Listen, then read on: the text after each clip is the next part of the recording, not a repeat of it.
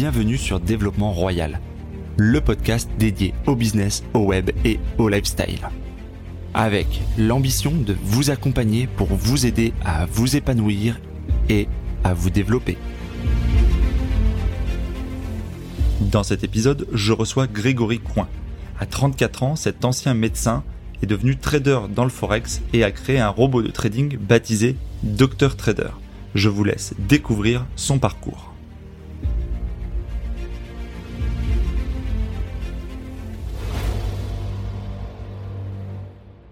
Avant de commencer l'épisode, je vous invite à me retrouver à la fin de celui-ci sur mon blog pour participer à un questionnaire pour m'aider à choisir le titre de mon premier livre sur l'immobilier. Cela ne vous prendra que 3 à 5 minutes et vous pourrez lire les premiers chapitres en exclusivité. Vous pouvez retrouver le lien dans le descriptif de l'épisode. Je vous remercie d'avance pour votre aide.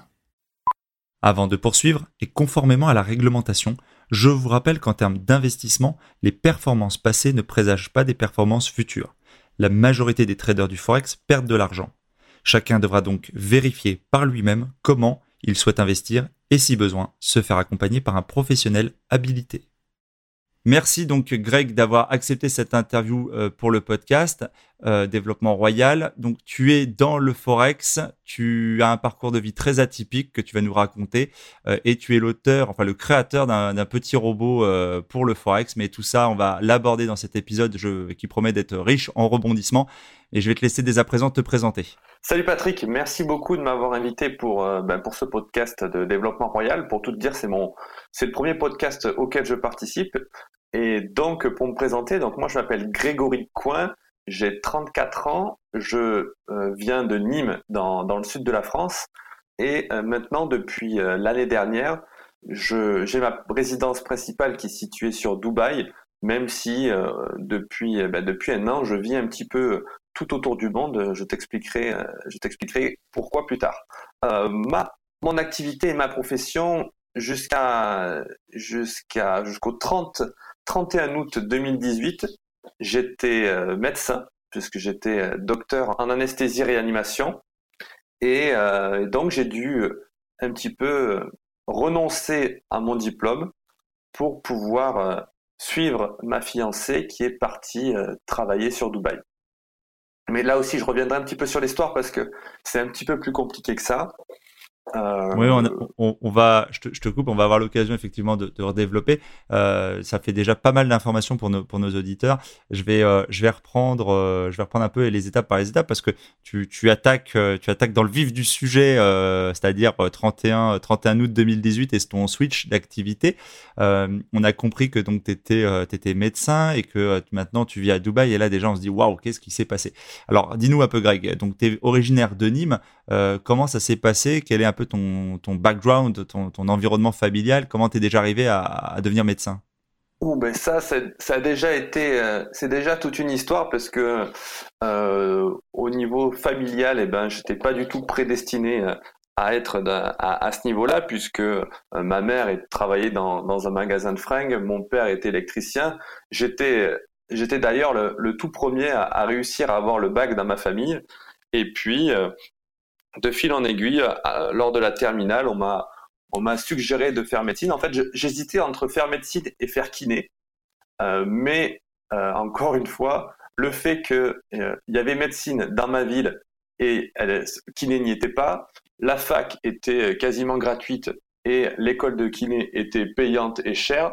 Donc, quitte, quitte à ce que les deux concours soient difficiles, autant, autant faire le concours de médecine qui était plus proche, moins cher et plus pratique. Euh, alors, ce qu'il y a, c'est que comme, j'aime bien segmenter ma vie, en trois parce que j'ai vraiment eu trois parties distinctes dans ma vie.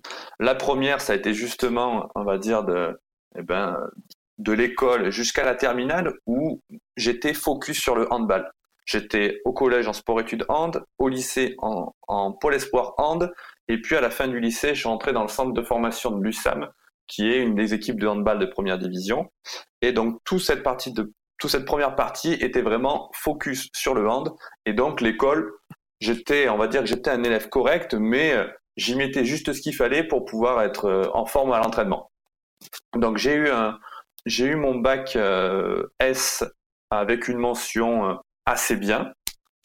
Et de là, donc, je suis parti en médecine où c'est vraiment là que j'ai compris ce qu'était euh, de devoir travailler. Parce que ça a été, enfin, tu as dû sûrement en entendre parler, mais la première année de médecine est vraiment horrible, que ce soit d'un point de vue psychologique ou physique. Et euh, c'est vraiment 12 heures de travail par jour euh, pendant un an, 7 jours sur 7. Donc c'était vraiment Alors, alors je te fais une petite, euh, une petite aparté, et pour les auditeurs aussi, pour ceux qui connaissent déjà un peu mon background, mais je connais un peu bien le cursus, enfin assez bien le cursus, parce qu'il se trouve que ma femme a fait pharma, et qu'il y a encore peu, pharma médecine était euh, tronc commun euh, sur la première partie du cursus. Euh, et, donc j'ai vraiment euh, connu euh, cette, cette, cette, année de primant, etc. Et il y a d'autres, il y a, un autre, une autre personne que j'ai interviewée qui est Raphaël Carteni, qui a également été, qui a également commencé par médecine. Donc je connais aussi un peu le, le, retour d'expérience. Donc j'imagine très bien ce que ça signifie que de travailler pour arriver à passer le, le concours. Donc tu as été primant ou pas alors, ou tu as doublé? Eh oui, non, j'ai été primant. J'ai eu la, la chance d'avoir réussi dès la première année. Quel talent, quel talent.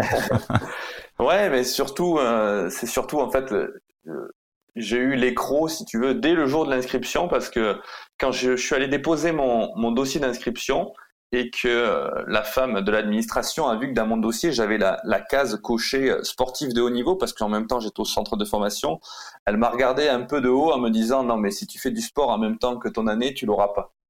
Et, et ça, ça m'a... J'y ai pensé franchement, je te... enfin honnêtement, j'y ai pensé toute l'année pour me dire ah ouais je vais pas y arriver. Tu crois que je vais pas y arriver? Eh ben je vais y arriver, juste pour que tu puisses la fermer. D'accord. Est-ce que c'est en plus c'était mal évalué en plus euh, l'aspect euh, l'aspect sport de haut niveau parce que euh, déjà habitué à te challenger, tu étais déjà habitué à avoir des objectifs, à, avoir une hygiène de vie qui est quand même déjà hyper contraignante surtout à ce niveau peut-être déjà de compétition et finalement elle était complètement à la masse parce que à une, à une période de la vie où les jeunes n'ont peut-être pas forcément autant j'ai envie de dire de mental, tu avais déjà une grosse une grosse partie une préparation mentale qui fait que justement tu avais peut-être la, gagne en toi quoi. Exactement, moi je c'est exactement ça. Je, suis convaincu que au contraire le sport m'a amené euh, des, euh, des, capacités psychologiques qui ont fait que ben, ça m'a permis d'y arriver primement parce que comme je t'ai dit, hein, j'étais euh, j'étais pas meilleur que les autres d'un point de vue scolaire, mais voilà j'avais juste plus les crocs que les autres. Donc on arrive dans cette deuxième partie de vie finalement où tu es, en, en médecine. C'est ça, donc ben, je réussis ma première année. Les autres, les autres années s'enchaînent et puis on arrive euh, au moment de la sixième année où de nouveau on repasse un, nouveau concours, mais cette fois-ci sur le plan national, où donc on était tous réunis dans différents euh, parcs expositions des, de grandes villes de France. On était entre 7, entre 7 et 8 000 à passer ce concours et donc ce dernier concours te permet à la fois de euh, sélectionner ta spécialité et ta région de formation. Donc moi, suite... Euh, c'est pardon, pardon, mais pour ceux qui connaissent pas le cursus, et, j'avoue que là j'ai un doute, c'est le concours d'interne? Alors, c'est ce qui s'appelait avant le concours de l'internat et qui s'appelle maintenant l'ECN, examen classant national. Mais c'est exactement ça. Euh, donc voilà, moi, au cours de mes années d'études, je me suis orienté sur justement l'anesthésie-réanimation parce que j'aimais à la fois le côté technique, le côté urgent, le côté... Euh, prise de décision, euh, quoi. Voilà, prise de décision rapide et euh, avec des, un temps de réaction assez court. Et je, voilà, je me voyais pas faire la visite tous les matins, pousser le chariot, des choses comme ça. Il fallait que ça bouge. Et, donc, ça, ça me convenait tout à fait. Et puis, donc, le concours s'est bien passé. Tu visais quoi, excuse-moi tu, visais peut-être d'être en urgence réanimatoire, genre SMUR, etc. C'est ça. Alors, anesthésie-réanimation, et, par cette spécialité-là, euh, je pouvais faire du SMUR, c'est d'ailleurs ce que j'ai fait aussi un petit peu par la suite. Euh, et surtout, j'ai pu rester dans, ma région, euh, Languedoc-Roussillon. Donc, donc voilà, le concours s'était bien passé. Ça marche. Alors après, quelles sont, quelles sont les étapes après? Donc tu finis, tu passes le concours, tu réussis de haute volée, c'est ça? Et puis euh, tu déroules jusqu'à quoi? 14-15 années de médecine, c'est ça? Alors, pas, pas autant, mais au, total, oui, ça en, fait, ça en a fait 12. Ça en a fait 12 parce que euh, au cours de, mon, de mes 5 ans d'internat, j'ai pris une année, euh, non pas de pause, mais une année pour faire un cursus parallèle où j'ai eu un Master 2 de biologie en plus. Ouais, parce que c'était pas assez dur et, que tu te faisais un peu chier, quoi. non, non c'était pas ça, mais c'était juste pour me dire que ben voilà, si euh, si euh, comme je savais pas vraiment où je voulais euh, en venir, si je décidais de rester à l'hôpital et donc d'avoir un cursus hospitalo-universitaire, pour pour devenir professeur, il me fallait avoir ça, donc je l'ai fait. Comme ça, je l'avais au cas où. Ouais, une, carte de une carte de visite quoi. Ça faisait bien ça, pour le tamponner sur le CV quoi. Aussi, aussi, Voilà, donc à la fin de, de ces 12 années, euh, ben, c'est d'ailleurs au cours de ce, de ce Master 2 que j'ai rencontré ma, ma fiancée actuelle. Et, euh, et elle, fait, elle fait partie intégrante de l'histoire, donc on en, on en rediscutera. Mais donc à la fin de ces, de ces 5 plus 1, il me restait deux ans à faire de clinica. Donc le clinica, c'est-à-dire que voilà, ça y est, je sais, euh, euh, j'étais médecin et c'était deux années où je finissais ma formation et où j'étais en même temps le chef des internes. Ok, tout ça, ça se passe sur quelle ville toujours euh, Tu bouges pas? Tu es, toujours à Nîmes à ce moment-là? Voilà, ça a été entre Nîmes, Montpellier. J'ai fait six mois à Grenoble et puis, et puis je suis revenu finir c'est le moment où tu nous avoues qu'en fait, tu es allé dans ton Master 2 et tu as fait bio uniquement pour suivre euh, celle qui va devenir ta fiancée, en fait. C'est ça ça, a commencé comme ça, effectivement. C'est au cours d'une semaine de cours euh, sur Grenoble, justement, que ben, je l'ai rencontré. Et puis, à, partir de là, euh, de cette relation, en fait, c'est, on a été obligé de faire un deal ensemble parce que lorsqu'on s'est rencontrés, elle, euh, elle, était en train de finir ses études et elle avait pour projet d'immédiatement partir à l'étranger. Sauf que moi, à ce moment-là, il me restait encore mes deux ans de clinica à faire sur Nîmes. Donc, on a fait ce deal, on s'est dit, OK, ben, on tente notre chance ensemble. Tu viens vivre avec moi sur Nîmes pendant deux ans. Et dès que je termine, on part ensemble à l'étranger. Ok, tu, lui as demandé de juste de, repousser, de reporter de deux ans, le temps de te laisser la possibilité de finir ce que tu étais en train de faire. C'est ça. Elle était dans quel cursus du coup elle? Elle, elle est sommelière. Ah, ça explique effectivement le souhait de, le souhait de voyager, de, de, comment dire, de, vendre ses compétences euh, euh, de sommelier euh, à l'étranger où c'est très apprécié, j'imagine. ouais, on va, on va aussi en parler parce que son histoire est, est aussi folle que la mienne. Donc euh, c'est assez drôle. Donc pour, ben, pour reprendre l'histoire, bon, annule ton rendez-vous de 15 h et puis moi je prévois, je, préviens tout de suite les auditeurs que l'épisode fait 2h30 comme ça. continuons, Pas loin, pas loin, parce que ouais donc euh, donc voilà l'idée, elle, elle avait toujours voulu partir vivre sur New York. Donc on s'est on s'est préparé pour ça. Elle a commencé à passer des entretiens. Elle a été reçu par le groupe Ducasse, qui est un, groupe de restauration euh, trois étoiles euh, au niveau français. Ah, on présente plus. Et on puis, présente plus. on ne présente plus, ouais. Et, et, donc, elle avait eu un poste sur New York où on était en train de faire les démarches administratives pour, pour avoir les visas. Et, et à ce moment-là, moi, j'avais un problème. Et c'est de là que va naître derrière Dr Trader, c'est que mon problème, euh, c'est qu'aux États-Unis, le diplôme de médecin français, il n'est pas reconnu. Ah oui, effectivement, c'est quand même un peu couillon d'avoir fait 12 ans d'études pour pas pouvoir bosser euh, euh, dans un autre pays, quoi. je comprends. Et voilà, c'est de là que tout est né parce qu'il m'a fallu, il me fallait trouver une solution pour pouvoir gagner ma vie différemment afin de pouvoir survivre aux États-Unis. Oui, je comprends. Tout plaqué pour la, pour, tout plaqué pour une femme, c'est vraiment, ça pourrait être le titre du bouquin, quoi. Ouais, c'est pas loin. Donc voilà, j'ai dû. Euh, je savais, j'étais prêt dans ma tête à, renoncer à, mon diplôme, mais que ce soit pour quelque temps, le temps de, partir à l'étranger, quitte, euh, quitte à revenir et à reprendre la médecine après. Donc voilà, j'étais prêt. Il me fallait juste trouver quelque chose pour pouvoir gagner ma vie.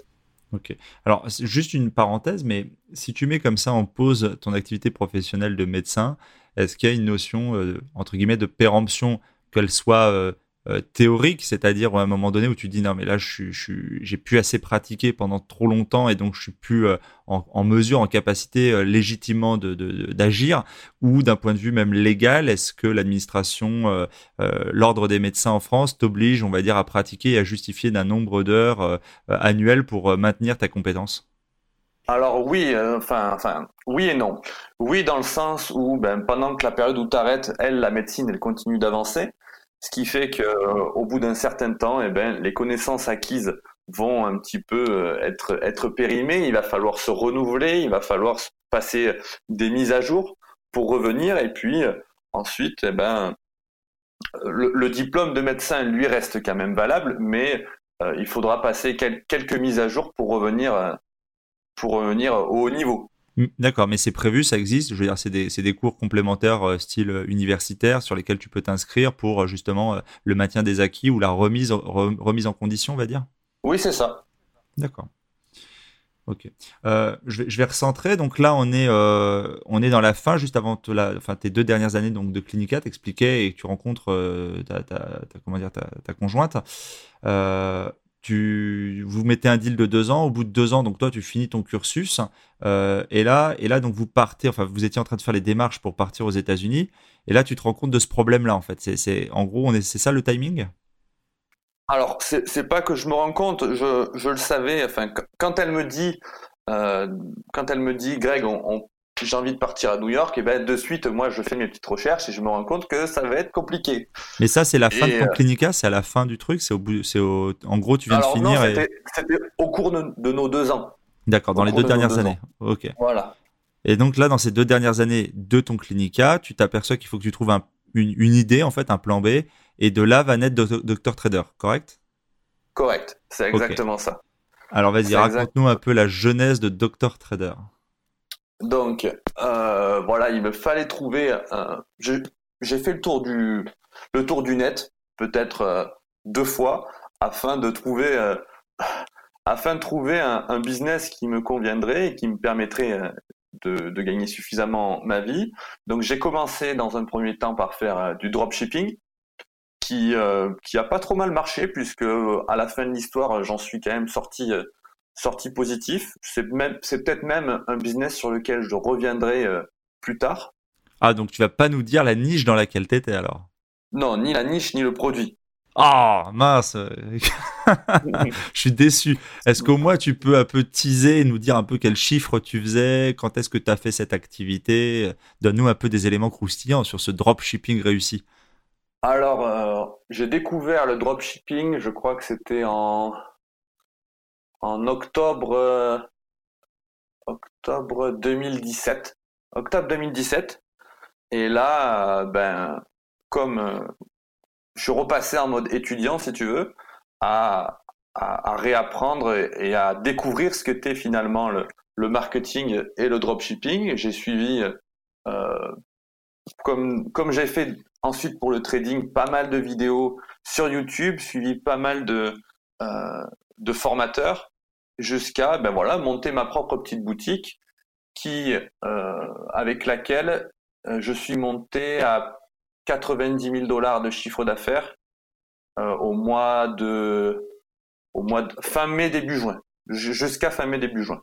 Donc c'était 90 cas euh, récursifs, c'est-à-dire tous les mois, tu arrivais à faire à peu près ce CA Non, non, non, c'était 90 000 de, de chiffre d'affaires total. Total, sur une période lycée de combien de temps du coup Sur, euh, sur combien de temps tu avais Alors, j'avais lancé cette boutique euh, fin février, fin, février, fin février, début mars. D'accord. Donc, mars, avril, mai, juin, ouais, 3-4 mois. 3-4 mois. 3-4 mois D'accord. Donc c'était plutôt cool, mais par contre, le chiffre d'affaires ne reflétait pas vraiment ce qui me restait dans la poche. C'était un point justement sur lequel il fallait que je, progresse, c'était vraiment euh, la rentabilité nette. Bien sûr. Euh, donc restais positif. Ton, ton gros poste. Je tournais au. Ouais, vas-y, tu disais, tu restais positif et tu tournais? Autour de, de 10-15% de rentabilité nette, sachant que la, les, les bons, ils, faisaient, ils font entre 25 et 30. Et c'est intéressant. C'est quoi? C'était ton, ton budget Pixel, ton budget Facebook Ads ou Google Ads qui, était, qui te bouffait euh, une grosse partie de ce bénéfice? Ouais, c'est ça. C'est ça. C'était euh, principalement le, le, budget de Facebook Ads. Après, euh, au moment où j'ai arrêté, ça, a été un peu la période où les influenceurs ont émergé. Je pense que j'aurais basculé vers ça, vers comme mode de marketing initial, on va dire. Et c'est hyper intéressant. C'était quoi? C'était une boutique Shopify, je présume? Ouais, c'est un Shopify. Un Shopify. Et euh, tu utilisais beaucoup d'applications sur ce Shopify ou tu étais euh, quasiment sur, sur l'application native ou tu avais beaucoup de d'ads en fait pour arriver à, faire euh, ce que tu faisais? Non, enfin, bien sûr qu'il fallait avoir des. Des, des apps en plus, des, applications en plus. Ouais, Des applications en plus. mais après, pas. Enfin, c'était. Ça me. Ces applications ne me coûtaient pas vraiment. Ça rentrait pas vraiment dans, dans le prix, quoi. C'était pas très cher. C'est pas très cher par rapport à ce que ça apporte. Euh, tu t'es beaucoup formé, tu disais, euh, en mode étudiant sur le marketing, etc., avec des vidéos. Tu dis également que tu as suivi des personnes, tu as, fait des formations, donc j'imagine que tu as acheté des formations. Euh, tu, tu, te rappelles quelles étaient tes influences sur justement le dropshipping? Est-ce qu'il y a des gens que tu recommanderais aujourd'hui en dropshipping que tu as suivi justement? Alors oui, moi j'ai commencé directement par un, formateur américain qui s'appelle Adrian Morrison. Et après, euh, aujourd'hui, en France, je dirais, je recommanderais euh, Yomi Denzel, Lucas Biver et euh, Syriac de House of Success. Ok, ben on mettra les, on mettra les différents liens. Effectivement, ça pourrait être intéressant pour les prochains podcasts, éventuellement, d'essayer de me rapprocher d'eux pour continuer à développer cette thématique-là qui, je pense, intéressera pas mal d'auditeurs. Euh, ok, donc là, tu, décides finalement de mettre ça en pause parce que quoi, ça correspond, comme tu dis, tu n'étais pas assez bénéficiaire, donc tu cherches une idée un peu plus. Euh, euh, rentable, une idée dans laquelle tu seras un peu plus à l'aise? Ouais, voilà, c'est ça. Et puis, et puis à ce moment-là, en même temps, on, on me contacte pour le, le lancement d'un d'un MLM justement, d'un MLM en France qui est justement sur le trading. Et moi, un MLM, qu'est-ce que tu appelles un MLM C'est du marketing de réseau. D'accord. Ce qui était à la fois sur le trading et sur l'éducation financière. Euh, donc ça m'a réveillé des vieux démons parce que moi le trading j'avais déjà commencé euh, au cours de mon internat justement j'avais commencé à me former euh, en, 2013. Et puis, euh, ben, comme tout le monde au début, euh, j'ai perdu un petit peu d'argent puisque pour moi, c'était compliqué d'à la fois surveiller mes patients et surveiller mes graphiques. Donc, j'avais, j'avais mis ça un petit peu de côté. Mais heureusement que tu as plutôt surveillé les patients d'ailleurs. Bah, heureusement pour eux, ouais. Ouais, bien sûr. Mais bon, pour toi aussi, parce que ça n'aurait pas, pas été le même résultat sinon. C'est sûr, mais du coup, ça, ça m'a coûté de l'argent. Mais bon, c'est pas grave. Et, euh, et, euh, et, donc voilà, ça, on, on, on, revenait vers moi pour me, pour me replonger dans le trading.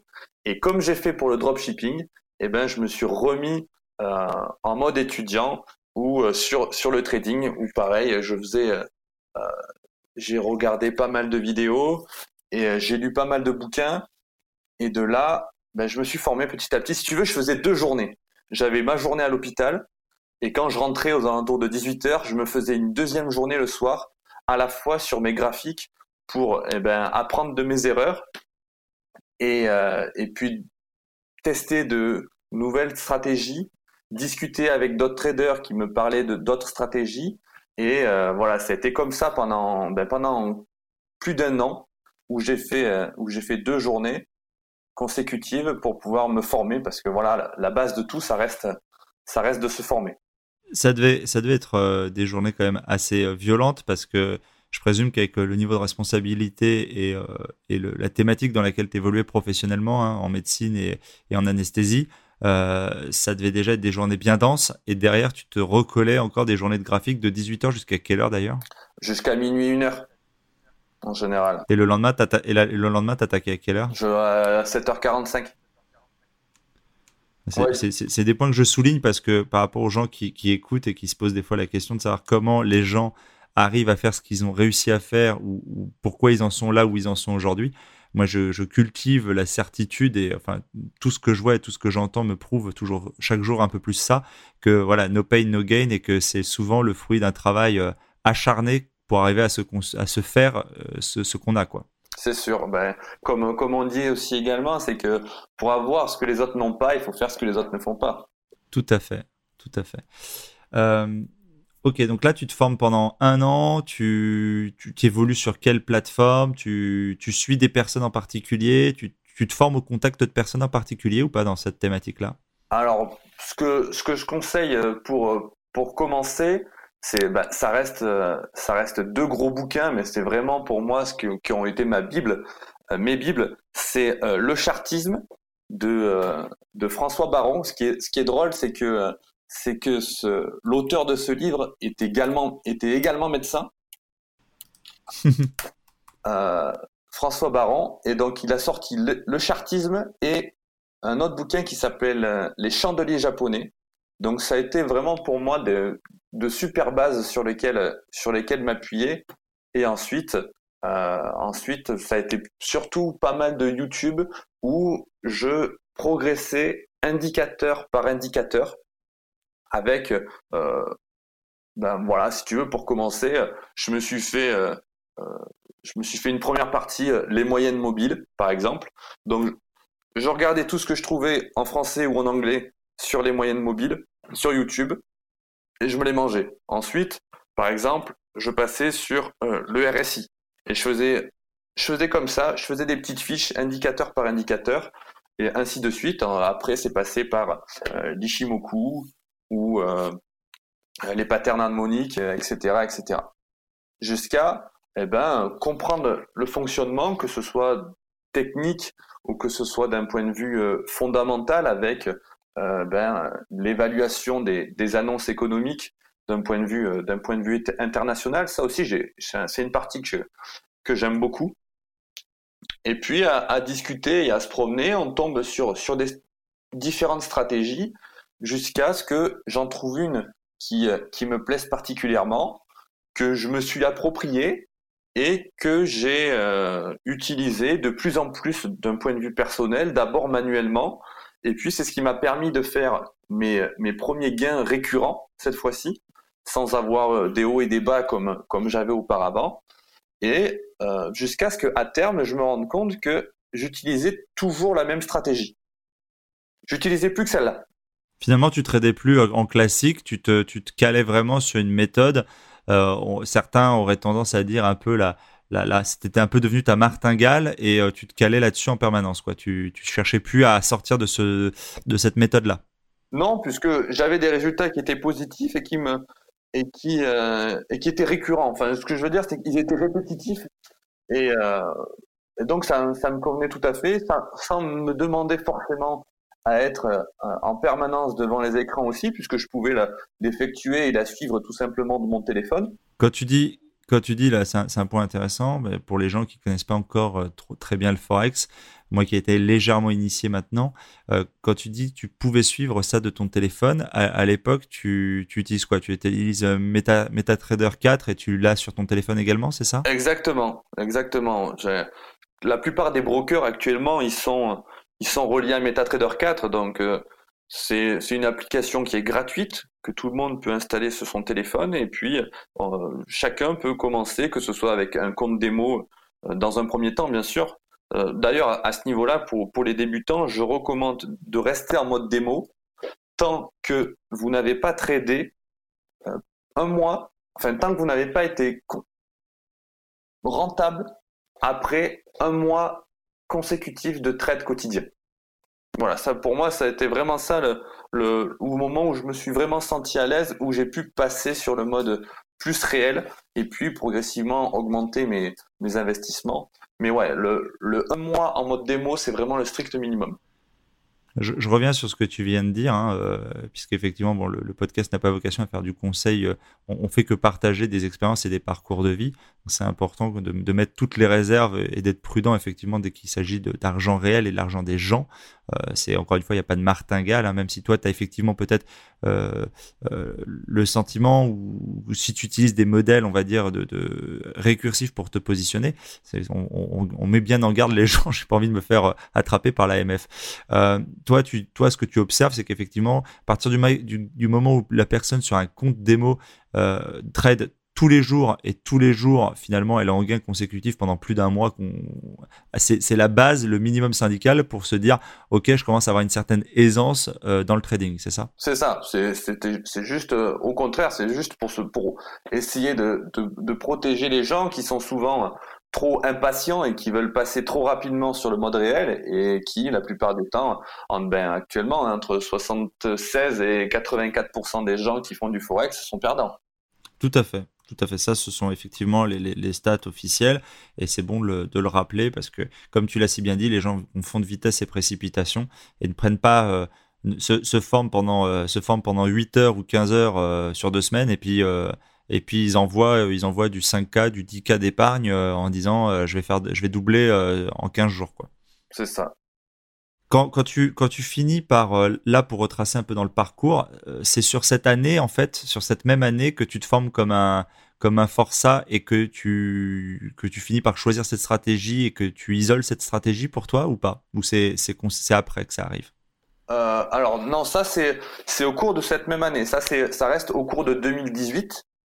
et, et puis, au cours de l'été 2018, j'apprends l'existence de robots trading. Et et plus que ça, j'apprends qu'il est possible de créer son propre robot de trading. Et c'est là que je me dis, putain, mais Greg, étant donné que tu suis toujours la même stratégie, un, robot pourrait tout simplement suivre ta stratégie et effectuer ce que tu, ce que tu fais 24 heures sur 24 et sans subir ni fatigue ni émotion. Parce que ça aussi c'est important, la, gestion de la psychologie en trading c'est compliqué pour, le, pour les humains que nous sommes et euh, les robots ont, cet avantage-là. Comment tu découvres l'existence euh, de ces robots? Et deuxième question qui me vient à l'esprit, euh, sur quelle base, bon je connais l'existence mais je me suis pas encore penché encore dessus, comment, tu, comment sont codés ou sur quelle matrice fonctionnent ces robots? Alors, je l'ai découvert un petit peu par hasard, mais tu sais toujours hein, quand tu quand tu quand tu es focus sur un sujet, et que tu t'y penses continuellement et de manière permanente, et eh ben petit à petit, tu rebondis sur des sujets et tu découvres des choses que, qui étaient hors de ton, de ton cadre jusqu'à présent et puis qui te, qui te permettent d'avancer. Et donc c'est là que je, je je sais plus exactement comment ça se passe, comment comment j'ai découvert ça. Et, euh, et d'un autre côté, moi j'avais par contre aucune connaissance en programmation. Et euh, alors, qu'est-ce que j'ai fait? J'ai tout simplement externalisé la création de ce robot en engageant des développeurs qui, eux, euh, maîtrisaient ce code. Euh, du coup, le, quand tu externalises, tu passes par une plateforme en particulier pour trouver les compétences, pour créer le robot ou pas? Non, j'ai cherché et j'ai trouvé. Ok, genre Upworks ou ce genre, enfin ce, genre de plateforme de mise en relation entre des profils techniques et, et, et ta demande ou c'était c'était plus confidentiel que ça? Ça, je vais le garder pour moi. D'accord, il n'y a pas de difficulté. c'est le nerf de la guerre. C'est compliqué aujourd'hui de, enfin, je veux dire schématiquement, de trouver des gens capables de faire des robots de trading. Enfin, c'est une, une ressource euh, considérée comme rare ou c'est un peu comme, je veux dire, c'est aussi secret que dans le dropshipping, les niches, etc. ou pas? Alors, euh, oui, enfin, il y a plusieurs niveaux de développeurs. Il y a les bons, il y a les moins bons, et, euh, il y a aussi différentes différents tarifs qui, euh, qui peuvent être euh, pratiqués, ouais. Voilà. C'est alors juste pour s'orienter, mais dans ce, enfin, créer un robot de trading, euh, est-ce que c'est, enfin, est-ce que tu partages avec nous ou pas, mais quel peut être le coût euh, de, création d'un robot de trading. C'est, je veux dire, moi je connais le coût de création d'une application, euh, pour donner un ordre d'idée aux auditeurs, mais une création d'une application avec des modèles de paiement euh, intégrés, etc. Ça peut aller jusqu'à autour de 40 000 euros et prendre plus ou moins un mois de développement pour, pour une équipe de développeurs. Hein, pour donner un ordre de coût, est-ce qu'un robot de trading, c'est de cette même ordre de grandeur C'est quand même plus accessible alors tout, tout va dépendre du niveau de complexité de l'application. On peut faire des trucs euh, banals avec euh, quelques lignes de code qui, que tu vas pouvoir acheter euh, quelques, quelques centaines d'euros. Mais après, quand tu, quand tu cherches des trucs plus difficiles, avec plus d'indicateurs et plus d'interactions, eh ben, ça peut monter à, à plusieurs milliers d'euros. Oui, bien sûr. Et la plupart du temps, ton idée initiale, l'idée, l'idée originale est souvent souvent pas la bonne et, euh, et donc ça, ça t'oblige à faire des, des, mises à jour qui elles aussi coûtent de l'argent. Oui, bien sûr. Des correctifs. Non, non, mais on, se doute qu'effectivement, c'est, c'est pas, euh, c'est pas anodin et c'est pas forcément à la portée de tous. D'accord, mais bon, après, libre à chacun effectivement de se renseigner si, s'il a un projet lui aussi de faire un robot pour son usage personnel ou pas. Donc là, on arrive été 2018, il y a le début de ton, de ton idée de robot, etc. Euh, dans ta vie perso, à ce moment-là, c'est pas le moment justement où vous devez partir, où tu avais dit c'est les deux ans qui viennent de s'écouler, ou c'est pas le moment du déménagement? Justement, c'est exactement ça. Le, compteur commence à, tourner et se rapprocher dangereusement de, la deadline, puisque, euh, puisque moi, euh, moi, je suis censé, enfin, mon contrat se terminait le 31 octobre 2018. Donc on s'en rapprochait dangereusement et, euh, donc ça c'est tombé tombé plutôt bien puisque le robot moi je l'ai fait je l'ai créé entre juillet et août 2018 et j'ai eu une première version que j'ai utilisée personnellement au courant courant du mois d'août 2018. Euh, donc j'ai commencé à, l'utiliser sur mon compte, d'abord avec euh, des petites sommes. Et puis, euh, le mois d'août, j'ai été rentable, c'est-à-dire que comme, comme j'avais réussi les mois auparavant à être rentable d'un point de vue manuel, là, j'arrivais à être de la même façon avec un robot et donc sans avoir à passer mes journées accrochées à mes écrans. Donc à ce niveau-là, ça m'a amené un sentiment de liberté qui était déjà assez agréable. Euh, comme j'avais pas mal de vacances à rattraper. Au lieu de finir le 31 octobre, euh, j'ai pu quitter l'hôpital le 31 août 2018. Euh, Et donc, ça m'a donné euh, du temps, encore quelques mois, pour pouvoir vraiment me, me concentrer sur ça. mois de septembre 2018, j'ai encore été rentable. Mois d'octobre 2018, j'ai augmenté mon dépôt de manière assez significative puisque j'étais, je suis monté à, à 10 000 euros de dépôt. Et euh, mois de novembre 2018, euh, ça y est, c'était le grand départ, sauf que entre temps, ce que j'ai oublié de te dire, c'est que au courant, euh, justement en plein mois d'août 2018, on apprend par l'administration américaine que nos visas sont refusés. Pourquoi ils sont refusés? Parce que ils ont considéré que ma femme n'était pas assez diplômée pour avoir le travail sur lequel elle avait signé le contrat. D'accord. Ouais, c'est un truc de malade. T'imagines le truc? Pour rappel, ta femme, elle a fait quel, cursus en, tant que sommelier? Alors, elle, a fait d'abord l'école d'hôtellerie et après, elle a fait une spécialité, une spécialité sommellerie.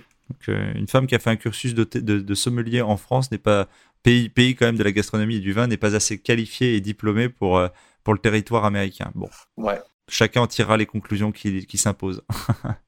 Mm. Euh, donc de là, ben, le, groupe du CAS, euh, qui lui reconnaissait ses compétences, lui ont, lui, euh, lui ont dit, enfin lui a dit, bon, ne t'inquiète pas, nous, on, on, souhaite te conserver dans le groupe et justement, on a un nouveau resto qui va s'ouvrir sur Dubaï et on aimerait que tu fasses partie de l'équipe qui s'occupe de cette ouverture, de l'équipe de, de sommellerie du resto de Dubaï. Super. Donc, euh, au lieu de lire euh, départ pour New York, lire départ pour Dubaï.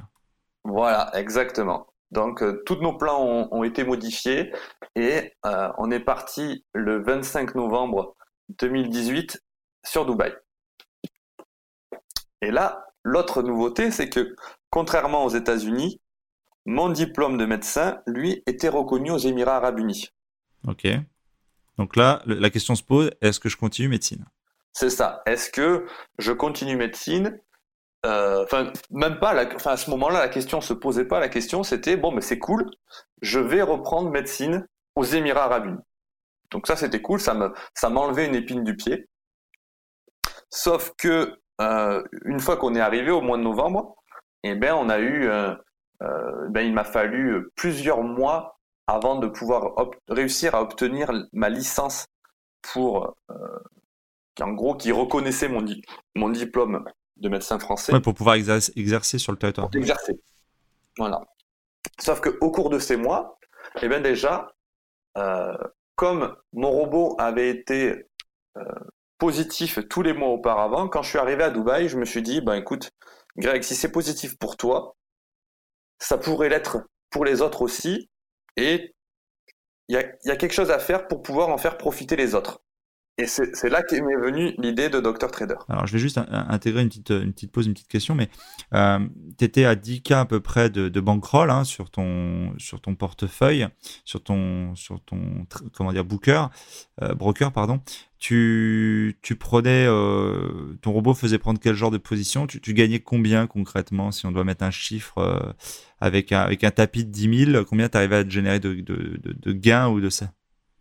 Alors là, ce, mois-ci avait été assez exceptionnel parce que je cumulais à la fois l'activité du robot et mes trades manuels. Euh, donc je faisais les deux, les deux en même temps et euh, c'était un bon mois. J'avais fait 40% euh, de renta, donc j'avais gagné 4000 euros. C'était vraiment un très bon mois. C'est c'est pas des chiffres qu'on qu'on obtient qu'on obtient tous les mois. Mais, mais si on isole le robot depuis depuis août, ton, ton robot, combien t'observais? T'arrivais à te sortir quoi un cas, 500 euros par mois avec, euh, avec une bankroll. enfin, à partir du moment où tu es passé à 10 000 euros, je veux dire, de, de, ouais, de bankroll, en fait, tu arrivais à sortir combien à peu près dans les... Le robot arrivait à générer combien? Alors, les mois d'avant, ça, ça, ça a tourné. Bah, alors, attends que je, que je me souvienne combien? J'avais environ euh, entre, j'avais entre 3 et 5 000 euros de, de capital à ce moment-là. Donc, ouais, je faisais entre entre 500 et 700 euros initialement. déjà, euh, ce qui est déjà remarquable. Hein. Euh, fiscalement, fiscalement pour, pour les auditeurs là, qui sont peut-être, euh, bon, certains, j'ai des auditeurs un peu partout dans, dans, le monde, mais quand même une grosse concentration quand même plutôt en France. Euh, quelle est la taxation de ces, de ces revenus? Alors, j'imagine que c'est difficile de répondre d'une phrase parce que certains des brokers sont basés à l'étranger.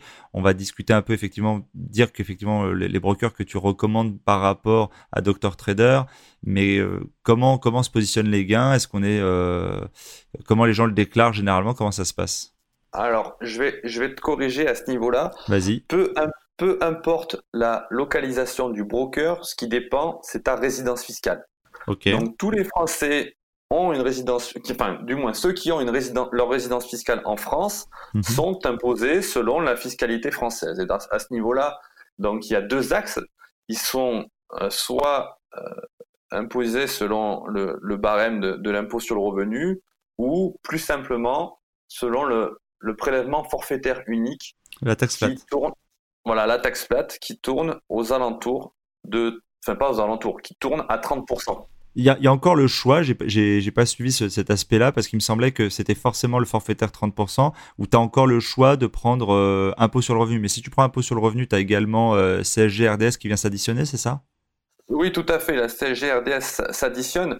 Donc, si tu veux, le, le, PFU devient rapidement intéressant, mais pour ceux qui ont de faibles revenus, ça se calcule. D'accord. Ça se calcule. Ouais, à partir du moment où tu as ne serait-ce qu'un TMI 14%, euh, la taxe flat est plus intéressante parce que sinon tu es à 14 plus 17,5. Mais pour ceux qui auraient par exemple qui seraient au chômage et qui n'auraient pas d'imposition du tout, euh, à ce moment-là, clairement, le TFU, enfin l'impôt sur le revenu est plus intéressant, c'est ça? C'est comme ça que je vois les choses. Ok, bon, de toute façon, à chacun là encore de se faire accompagner, de voir avec euh, un conseiller comptable ou fiscaliste, ça sera, on va, on va éviter de faire du, défaut de conseil euh, sur le podcast. Ça marche. Euh, non, c'était une petite aparté qui est intéressante. Au niveau, euh, donc tu proposes, tu te mets à proposer le broker, enfin le, le, robot à, la communauté. Euh, comment, euh, là j'imagine que ton expérience de, de dropshipping t'a considérablement aidé pour parler du robot et, le faire connaître. Et quel a été le modèle de souscription au robot? Qu'est-ce que tu as proposé ou que tu proposes encore aujourd'hui d'ailleurs pour avancer? Eh ben c'est exactement ça. Si tu veux, c'est mes deux échecs des mois précédents qui m'ont permis finalement de me former et de me préparer au lancement de Dr Trader. Parce que j'ai appris le marketing internet, on va dire, euh, à travers le dropshipping. Et puis j'ai appris un petit peu le leadership et, comment parler aux gens à travers le marketing de réseau. Et marketing de réseau. Et donc ces, ces deux euh, ces deux éléments que, qui étaient vraiment dissociés l'un par rapport à l'autre se sont retrouvés finalement regroupés et m'ont transmis des compétences qui me sont aujourd'hui bénéfiques pour Dr Trader. Euh, c'est marrant, j'ai raté un chapitre, mais le marketing de réseau, tu avais vraiment rejoint quand même ce, truc-là, tu avais testé, euh, tu étais dans quel, euh, quel, tu vendais quel produit en fait dans le marketing de réseau? Alors c'était un marketing de réseau d'éducation financière qui euh, proposait à la fois des, signaux de trading et, euh, et des signaux de crypto, en plus d'une éducation. Ah, euh, je, crois voir duquel on parle. de temps en temps, on est relancé à droite à gauche. Comment ça s'appelle Ah, le nom ne revient pas. Tu, tu, tu, tu, peux me redonner le nom ou pas? Parce que ça ne me revient pas sur le. Sur... C'était quoi le nom? Est-ce qu'on doit vraiment donner le nom? Ah, euh, non, non, pas forcément, mais c'est parce qu'il n'y en a pas plusieurs. Si, il y en a plusieurs qui font ça. C'est très spécifique, ça me dit quelque chose en fait. Oui, il y, en a plusieurs.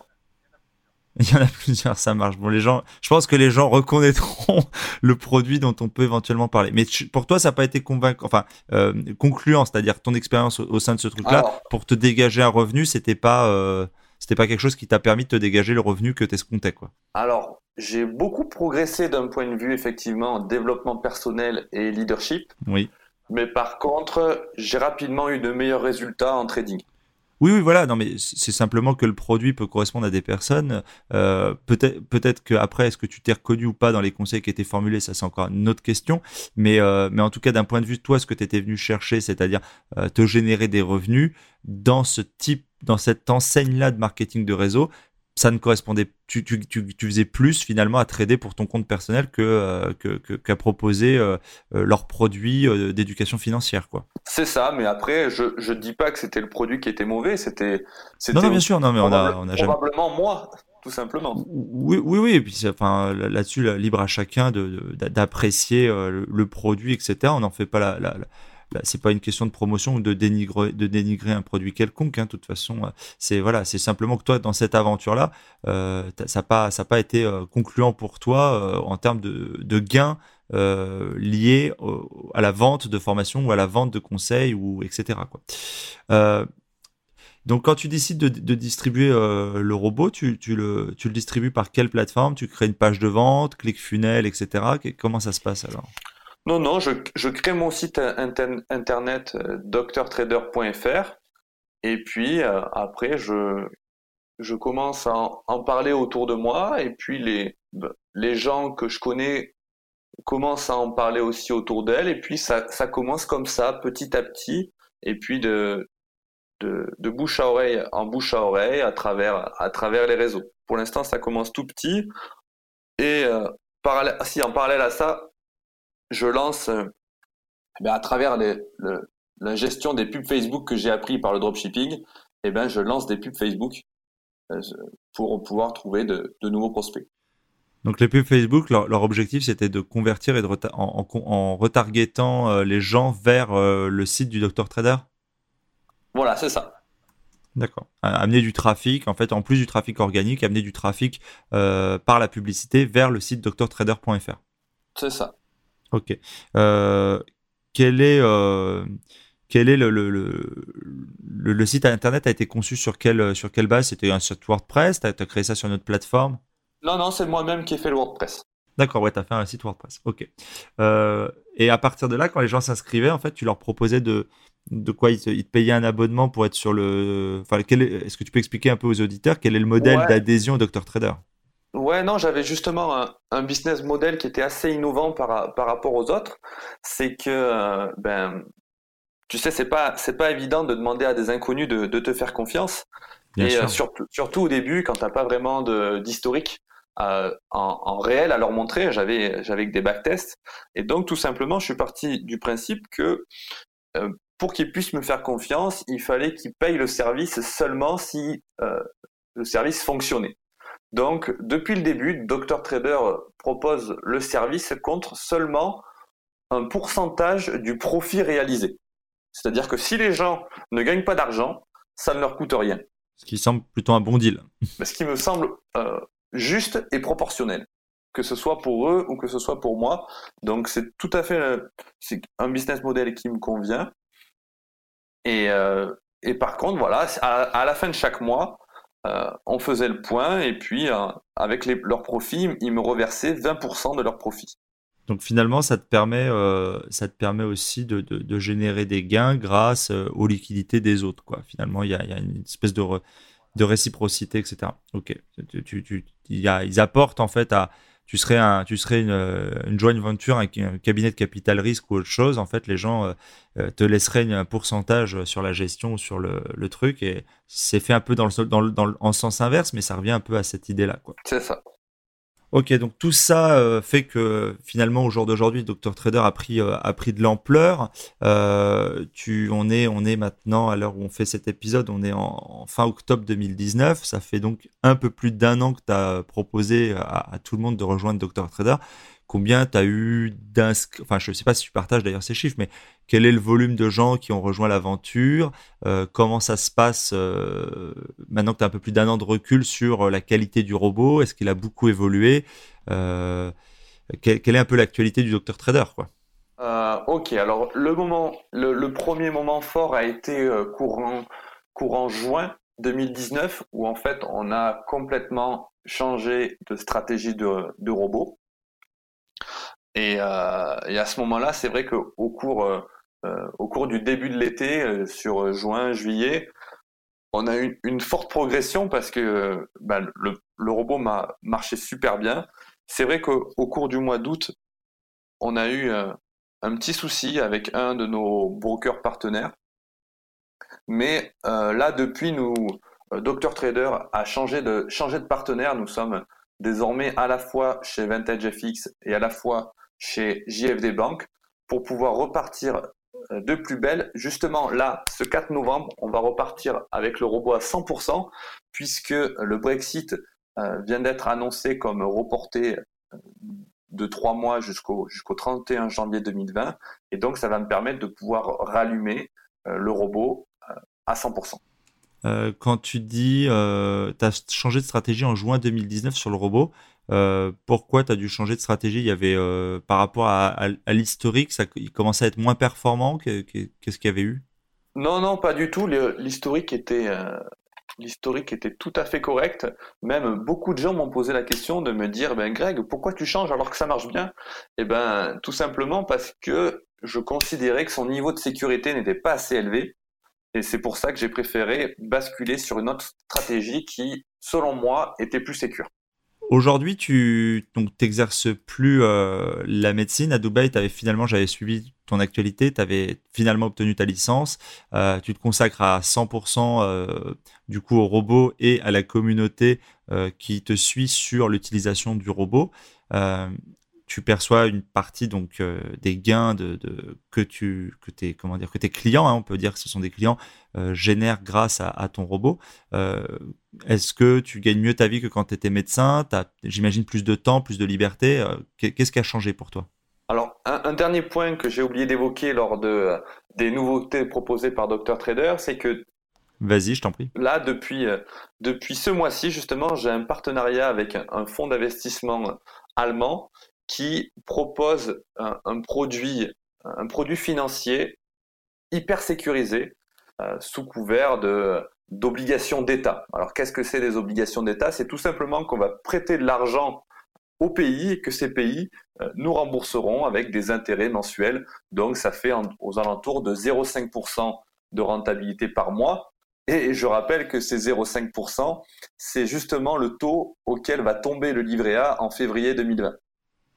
Donc en fait, le, ce fonds d'investissement, à quoi ils, eux placent l'argent avec le robot et ils garantissent à leurs utilisateurs. Euh, Alors non, non, non, excuse-moi, j'ai oublié de te préciser. C'est pas du tout du robot, c'est pas du tout du trading, c'est de l'investissement sous forme d'obligation. Donc c'est ça qui, qui apporte ce niveau de sécurité. Et quel est le lien entre toi, le, le robot finalement, et ce fonds d'investissement en fait? Quel est le, le, le, le fil conducteur, j'ai envie de dire? Le, fil conducteur, c'est euh, l'investissement pour générer des revenus passifs. Ok, mais le donc c'est en fait c'est un partenariat. Il il, il, enfin comment dire, il surfe un peu sur ta notoriété, sur ta communauté pour proposer un produit à ta communauté euh, via ce fonds d'investissement en fait. Voilà, c'est ça. C'est en partie ça. Ok. Voilà. Euh, donc ensuite, oui, ce que j'ai oublié de te dire aussi, c'est que finalement, après plusieurs mois, je crois que c'était aux alentours de février-mars, 2019 maintenant. Donc j'arrive enfin à obtenir ma licence pour pouvoir exercer à Dubaï et on me propose un poste à l'American Hospital de Dubaï, donc vraiment un, bel hôpital avec un salaire qui était de trois fois ce que je gagnais en France. Et finalement, eh bien, avec la, la progression qu'a eu Dr Trader au cours des mois précédents, je prends le pari de refuser cette offre pour pouvoir me consacrer euh, pleinement à Dr Trader, pleinement euh, au développement de Dr Trader. À ce moment-là, tu as une communauté déjà derrière toi et tu as déjà fait un certain nombre de souscriptions. Est-ce que euh, ce que tu arrives à, gagner, ce que les gens te reversent de leur, les fameux 20%, est-ce que ça équivaut à ce salaire ou pas du tout? Alors non, à ce moment-là, ça, ça équivaut pas encore, puisque ça, en fait, il, me proposait 15 000, 15 000 euros par mois avec une voiture de fonction. Donc non, je je touchais pas ça euh, encore à l'époque. Euh, et donc, euh, c'était, c'était aussi. Mais c'était peut-être ton objectif. C'était, voilà, c'était un pari de se dire de d'y arriver à travers, tout en conservant la liberté que me que me fournit Dr Trader, plutôt que de retourner passer mes journées à l'hôpital. Oui, bien sûr. Non, non, t'étais pas à ce niveau de revenu. Maintenant, tu te disais peut-être que j'arriverai peu ou prou à atteindre ce niveau de revenu. En tout cas, ça prendra le temps que ça prend, mais effectivement, c'est pas du tout le même euh, cadre de vie, en fait, la même on imagine qu'effectivement, quand tu es avec Dr. Trader, même si ça doit prendre plus ou moins un certain temps par, jour ou par semaine, c'est effectivement moins euh, chronophage que d'avoir un poste à plein temps euh, en milieu hospitalier. quoi. C'est surtout que ça me permet de, de pouvoir me, déplacer partout dans le monde tout en continuant de travailler. Ok. Et justement. Alors pourquoi, pourquoi aussi Voilà, justement, pourquoi ce besoin? Parce que, euh, ben pour revenir à l'histoire de ma femme, un soir où elle, elle servait euh, donc chez Ducasse à Dubaï. Elle a servi un, couple, un couple euh, allemand, on va dire, qui euh, avec qui ça s'est plutôt bien passé puisque à la fin du à la fin du repas, ils ont ils lui ont proposé de l'engager. Ok.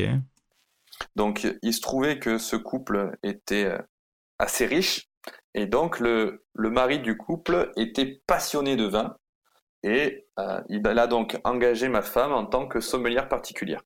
Ah oui, c'est pas c'est pas courant effectivement. C'est quelqu'un qui a dans le personnel à son service, il a notamment maintenant du coup ta femme comme sommelier. C'est ça. Ok. Et, où ça à Dubaï du coup? Alors euh, ben c'est ça qui est c'est ça qui qui nous fait vivre une année assez assez incroyable, c'est que euh, de temps en temps, il est à Dubaï, mais le reste de l'année, il est partout dans le monde et donc on le suit partout dans le monde pour, euh, eh bien, pour que ma femme soit à ses côtés lors de ses, de ses déplacements, lorsque, lors de ses rendez-vous professionnels, lorsque de ses repas d'affaires et des choses comme ça. Super, ouais, effectivement, c'est ceci expliquant pourquoi je te vois euh, courir le monde. Je me disais, il voyage beaucoup. En fait, non, son épouse est en déplacement professionnel et lui, il suit. c'est exactement ça. Ça marche. Alors, dis-nous un petit peu maintenant euh, qu'on a, qu'on a abordé euh, très vastement euh, ton activité et, ce que, et, le, et ce que tu fais aujourd'hui de ta vie et de ton temps. combien de temps par jour te prend Doctor Trader? Comment, comment s'organisent un petit peu tes journées? Et, et comment tu, vis un peu tout ça au quotidien?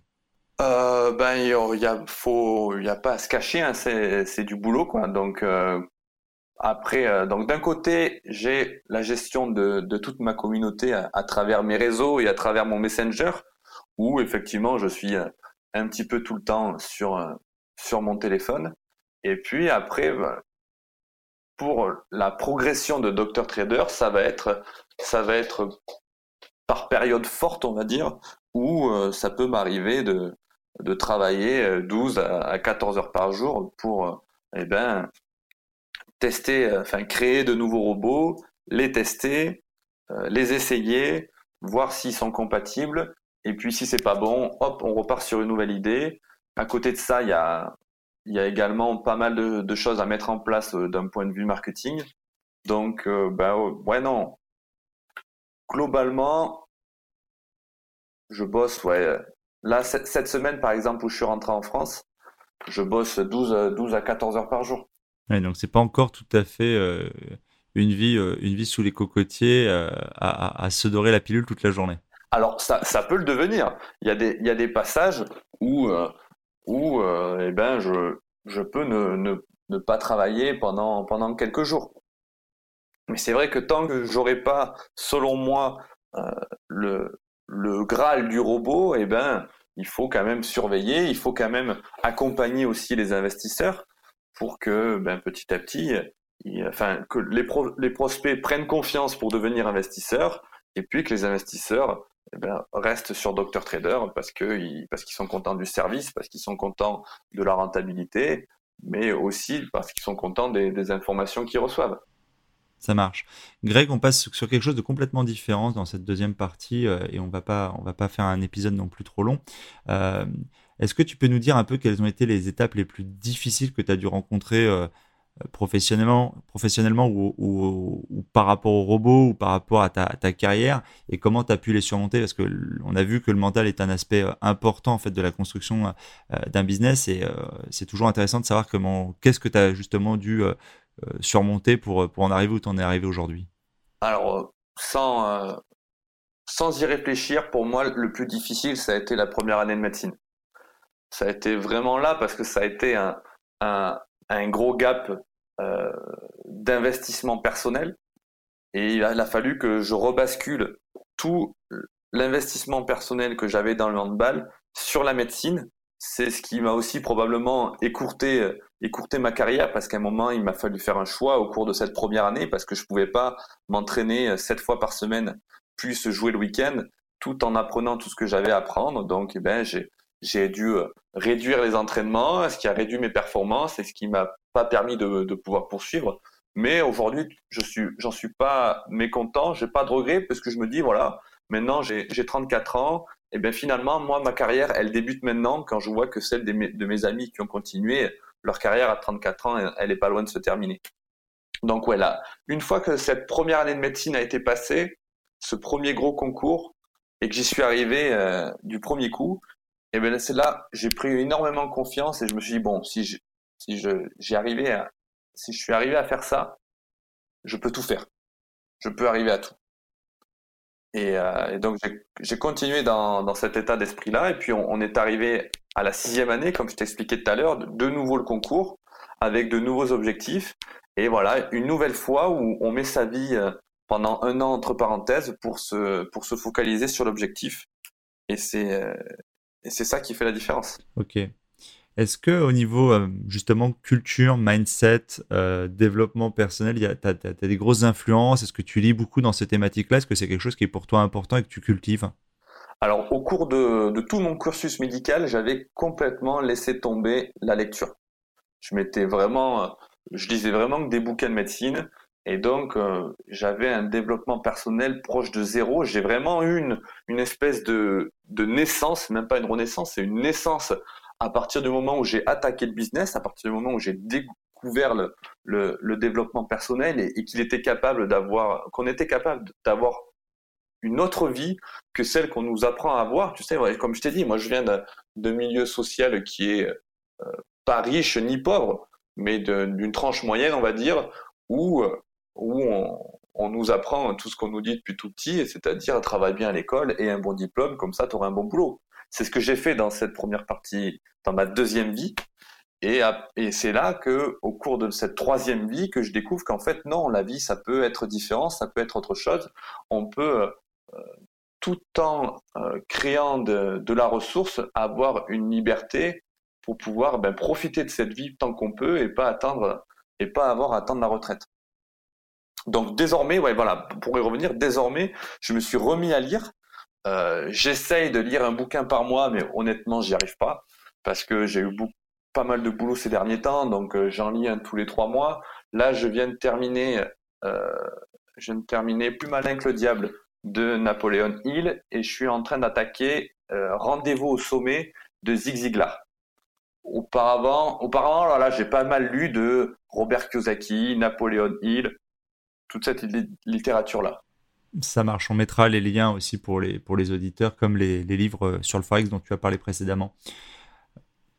Est-ce que tu as, euh, as, beaucoup voyagé hein, ces derniers temps? Est-ce qu'il y a vraiment un pays qui te fait plus rêver que les autres Vraiment une destination que tu veux nous partager, que tu as plus apprécié que les autres, par, par exemple? Ah, le Japon. Où ça, au Japon? Alors, j'ai ben, fait 15 jours au Japon, donc j'ai pas mal bougé entre euh, Tokyo euh, et Hiroshima. mais je dirais ouais soit Nara, Nara à côté de à côté de Kyoto, soit Miyajima, une île qui est juste en face d'Hiroshima, avec avec les les daims sauvages. Enfin, ils sont sauvages, mais ils sont presque apprivoisés puisqu'ils viennent te manger dans la main. Mais ça, c'était c'était vraiment cool. Et puis c'est surtout ça, cet état d'esprit à la fois de rigueur, à la fois de traditionnalisme et de euh, euh, et de hyper nouveauté, tout en ayant un, respect de l'autre qui était incroyable, incroyable. Moi, ça ça m'a un peu redonné confiance dans dans la nature humaine de vivre là-bas, enfin de passer ces 15 jours là-bas. C'était vraiment c'est vraiment c'est pas un voyage, c'est c'est vraiment une autre planète presque. Est-ce que du coup, dans le, dans le côté dev perso, tu, tu pratiques d'autres choses comme euh, la visualisation, la méditation, justement, puisque tu me dis que tu as été hyper ressourcé par, par le Japon. Est-ce que tu ou du yoga, est-ce que tu pratiques ce genre de choses ou pas? Non, par contre, j'ai pas, j'ai pas développé ces axes-là. Euh, enfin, du moins pas d'un, pas d'un point de vue euh, voulant le faire à tout prix. La la vis quand, quand, de ce que j'ai lu sur la visualisation, moi, j'ai l'impression de, le faire en permanence finalement. Je m'impose pas un temps particulier, c'est que, eh ben voilà, je j'ai mon objectif en tête, euh, je vais y arriver et je vais avoir ces différentes étapes à passer pour pour y arriver et j'avance. Mais je je, m'impose pas, si tu veux, de temps de, de méditation particulier. Ça marche au, cours de tes lectures ou, autres d'ailleurs, est-ce que euh, tu as une citation, quelque chose qui t'a euh, particulièrement inspiré ou donc, que tu as, comment dire, euh, pris pour toi un peu comme un mantra ou pas? Ben, En fait, j'en ai un depuis que je suis tout petit, que, que ma mamie me dit depuis que je suis tout petit. il est tout simple, mais il résume tout finalement, c'est quand on veut, on peut. Effectivement. Quand on veut, on peut. Quand on veut, on peut. Il suffit de de placer le curseur dans son dans, dans le souhait, enfin dans dans la force dans, le, dans laquelle on veut les choses pour pouvoir, euh, ben, si on s'y implique aussi fort qu'on veut, eh ben, on va y arriver. Je partage euh, tout à fait euh, ce point de vue avec toi, Greg, et donc avec, avec ta grand-mère. Écoute, je te remercie beaucoup pour cet échange et cet entretien pour le podcast. On mettra les différents liens vers le Dr Trader et vers les livres qu'on a cités durant cet épisode. Je te dis à très bientôt et n'hésite pas à nous faire un retour sur l'évolution du petit robot malin. Merci beaucoup. Passe une bonne journée et puis à très bientôt. À bientôt, Greg. Ciao tout le monde. Ciao, ciao. L'épisode est maintenant terminé. J'espère que vous l'avez apprécié, qu'il vous a inspiré. Si oui, pensez dès à présent à vous abonner. Et si vous voulez m'aider à faire vivre ce podcast, alors je vous invite à laisser un commentaire ou une évaluation sur iTunes ou sur la plateforme que vous utilisez. Cela me permet d'améliorer le contenu et de le faire connaître à un plus grand nombre de personnes. Et pour vous remercier de votre aide, je ferai chaque mois un tirage au sort parmi les nouveaux contributeurs et j'offrirai une heure de coaching ainsi qu'un bon d'achat de 20 euros sur Amazon. Le nom du gagnant sera publié sur Facebook. Vous pouvez bien sûr me retrouver sur ma chaîne YouTube ainsi que sur Facebook, Twitter et Instagram. Je mettrai les liens dans le descriptif de l'épisode et sur le site internet www.développementroyal.com. Je vous dis à bientôt pour de nouveaux épisodes. Si vous êtes arrivé à la fin de ce podcast, alors permettez-moi de vous proposer un passage à l'action. Si vous voulez apprendre à vous organiser pour devenir plus efficace dans votre business et dans votre vie, alors dans ce cas, inscrivez-vous à ma formation Super Organisée. C'est simple, il vous suffit de suivre le lien dans le descriptif de l'épisode ou sur le site www.développementroyal.com.